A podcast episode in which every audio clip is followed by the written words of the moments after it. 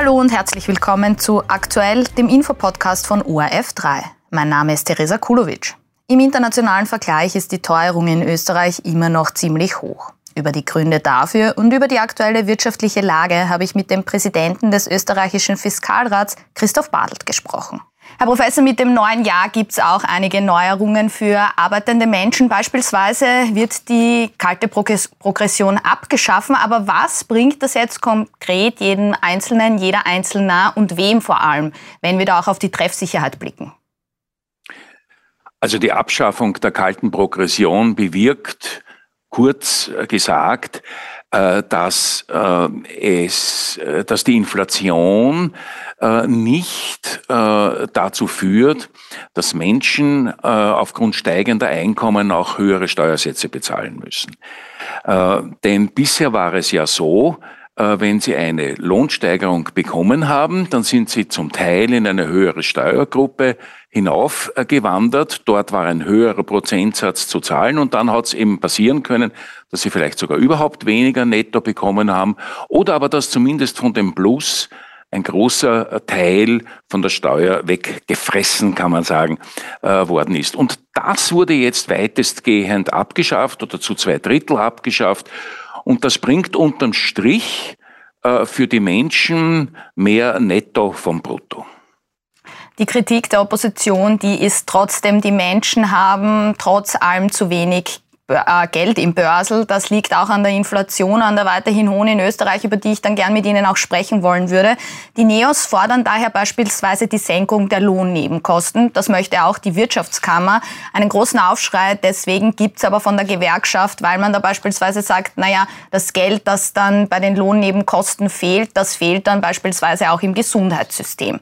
Für wie sinnvoll erachten Sie das in einer gerechten Gesellschaft, wenn wir uns das beispielsweise ansehen, die Lohnnebenkosten zu senken? Also ich glaube, dass Österreich einen sehr hohen Prozentsatz von Lohnnebenkosten hat und dass es grundsätzlich vernünftig ist, diese zu senken. Man muss sich aber natürlich auch die Konsequenzen überlegen. Äh, wenn die Sorge kommt, äh, dass das im Gesundheitssystem zu Einsparungen führen würde, dann gilt das ja nur dann, wenn die hier sinkenden Beiträge nicht kompensiert werden für die Krankenkassen.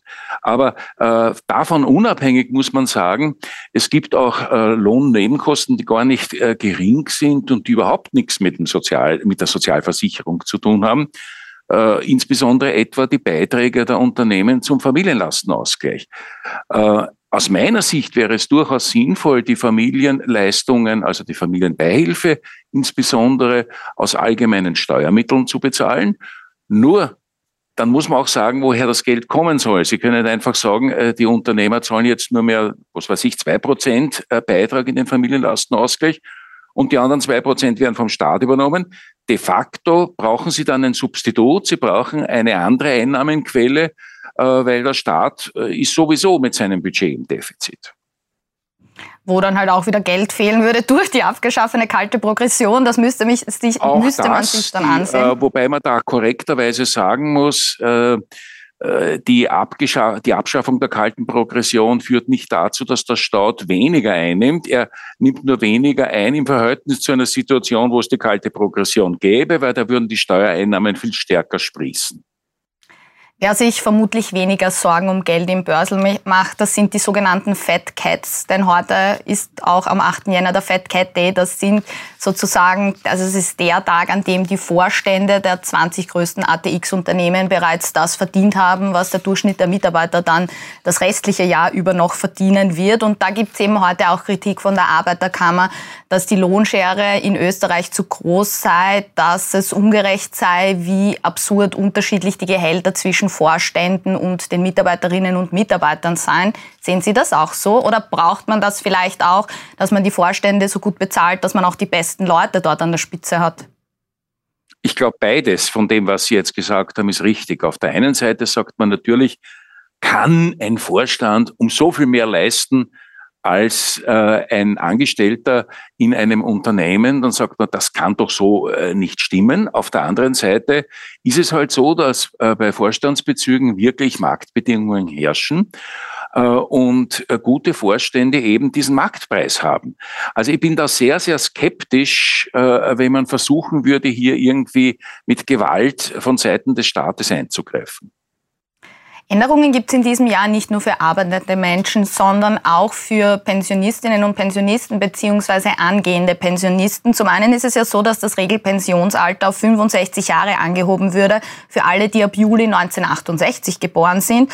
Und die Aliquotierung der Pensionserhöhung, die wird auch ausgesetzt. Wenn wir uns dieses Paket da auch vielleicht auch im Zuge ansehen des Arbeitskräftemangels und der strauchelnden Wirtschaft, wie sehr hilft das denn? Ich glaube, da muss man jetzt ein paar Aspekte auseinanderhalten. Die schrittweise Anhebung des Regelpensionsalters gilt für Frauen und das ist etwas, was schon vor 20 Jahren beschlossen worden ist. Um, ich glaube, bis 2035 etwa geht das dann, äh, das Regelpensionsalter der Frauen an die, äh, an das der Männer heranzuführen. Äh, das wird äh, in einem geringen Ausmaß das Arbeitskräfteangebot erhöhen, weil eben die betroffene Alterskohorte der Frauen ein halbes Jahr später in Pension geht. Insofern ist es für das Arbeitskräfteangebot sicherlich was Gutes äh, wenngleich diese Regelung nicht wegen der, der Beschäftigung eingeführt worden ist, sondern weil man eben gemeint hat, der Unterschied in dem Pensionsalter sei, sei anachronistisch. Ähm, die Sache mit der Abschaffung der Alle-Quotierung, äh, das ist eher eine Frage der Pensionshöhe für Menschen, die in einem bestimmten Zeitpunkt des Jahres in Pension gehen.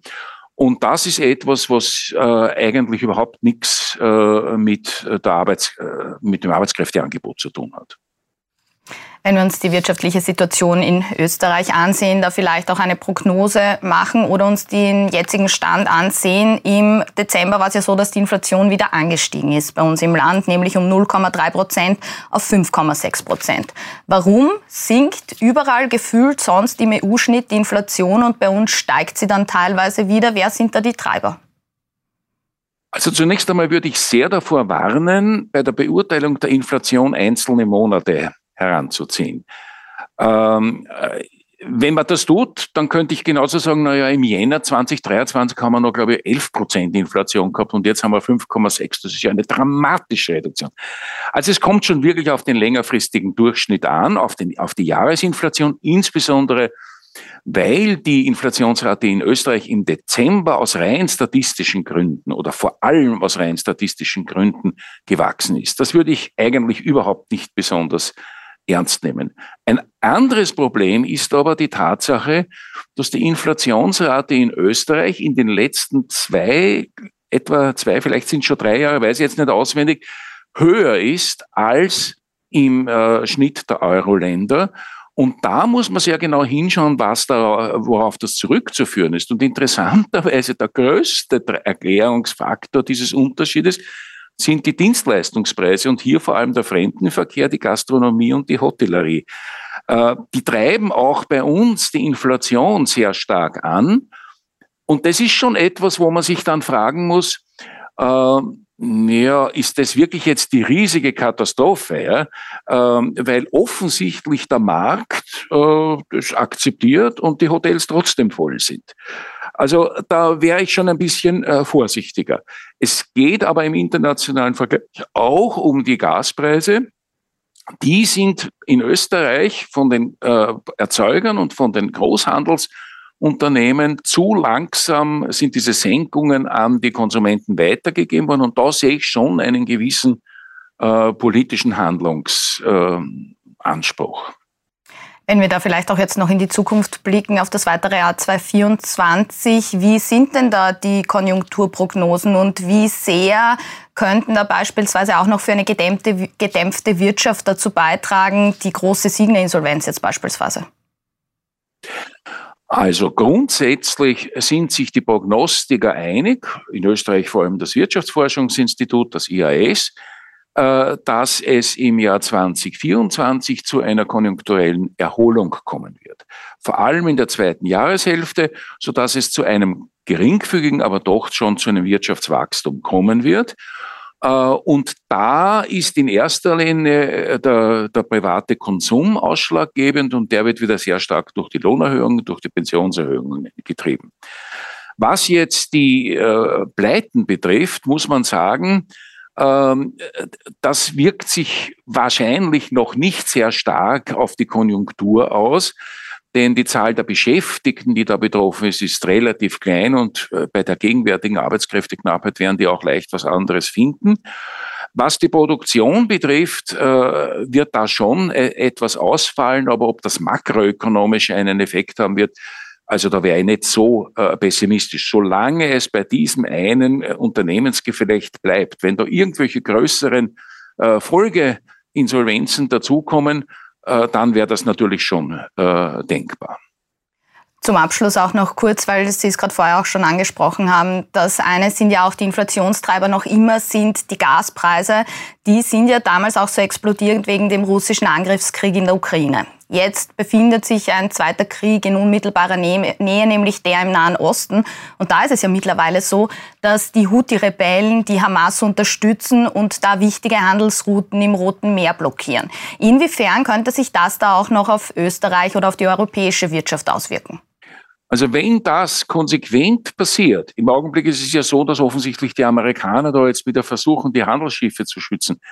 Wenn der Suezkanal de facto äh, geschlossen wird, dann könnte das schon dazu führen, dass internationale Handelsketten eben wesentlich unterbrochen werden oder erschwert werden, schon alleine durch den Umweg, den die Schiffe fahren müssen. Und das könnte dann zu ähnlichen Effekten führen, wie wir sie in der Corona-Krise schon hatten, nämlich dass auf einmal Vorprodukte äh, nicht kommen, beziehungsweise dass sie sich verteuern, weil einfach die Transportkosten steigen. Wenn das also mit ziemlicher Konsequenz längere Zeit anhält, dann könnte daraus schon ein Impuls äh, für neue unangenehme Folgen der Wirtschaft folgen. Äh, und zwar nicht nur in Österreich, äh, sondern in ganz Europa. Derzeit ist also die Prognose nicht die allerschlechteste, aber wir können natürlich nie wissen, was sonst auf der Welt passiert. Ich sage vielen Dank an Fiskalrat Professor Christoph Badelt. Dankeschön. Auf Wiederhören.